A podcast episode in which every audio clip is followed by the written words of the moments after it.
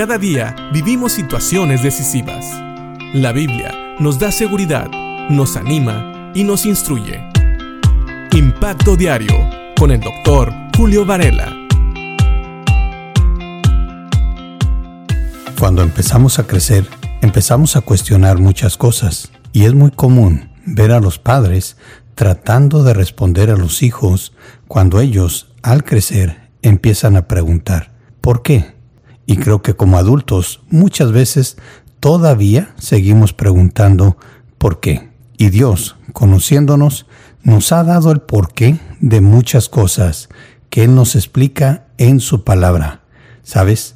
Dios no tiene que explicar nada, sin embargo, porque Él quiere que lo conozcamos y conozcamos su plan, muchas veces nos responde la pregunta ¿por qué? Aun cuando no hayamos preguntado nosotros nada. Y uno de los porqués que Dios responde en la carta a los colosenses a través de Pablo es el por qué Cristo es el supremo sobre toda la creación y aún sobre la iglesia. Fíjate bien lo que dicen los versículos 19 y 20 de Colosenses capítulo 1.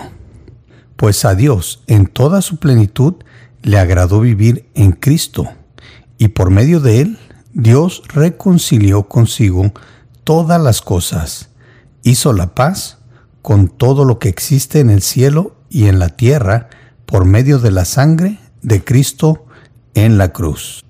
Este pues también se puede traducir porque en el versículo 19, y esta conjunción nos está ligando y nos está dando la causa de por qué Cristo es también la cabeza del cuerpo que es la iglesia, por qué Él es superior, por qué Él es soberano sobre todas las cosas, por qué Él es el primero sobre toda la creación. Y esto nos dice que es porque a Dios le agradó habitar en toda su plenitud en Cristo.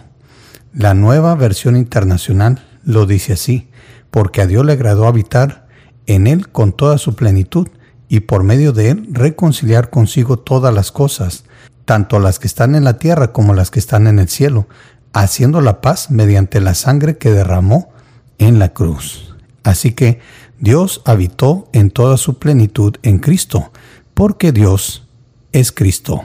O diciéndolo de una mejor manera, Cristo es la segunda persona de la Trinidad. Él es Dios mismo. Pero también porque a través de su sacrificio Cristo reconcilió con Dios todas las cosas. Él dio el pago perfecto por todo el pecado y permitió que a través de Él hubiera salvación para los seres humanos y que no hubiera una destrucción inmediata para todo lo demás.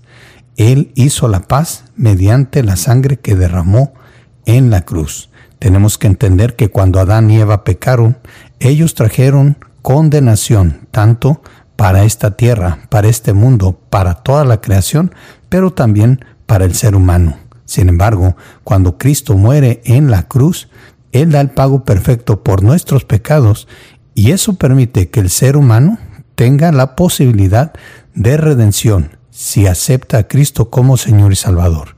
Sin embargo, esta tierra no puede ser redimida y va a ser destruida por fuego, según nos dice Pedro en una de sus cartas. Así que si quieres saber por qué Cristo es supremo sobre toda la creación, sobre la iglesia, es por eso, porque Él nos dio a conocer al Padre en Él habitó toda la plenitud de Dios, porque Él es Dios, y también porque a través de su sacrificio Él se ha ganado el derecho de ser supremo sobre todo. Él trajo la reconciliación de Dios con el hombre y también el hecho de que por medio de su sacrificio Dios sea paciente y no haya destruido ya esta creación que está bajo condenación. Es por eso que aún en Cristo todas las cosas subsisten. Él es el que sostiene todo. Por medio de Él, por su persona, su deidad y su sacrificio. Piensa en esto y que Dios te bendiga.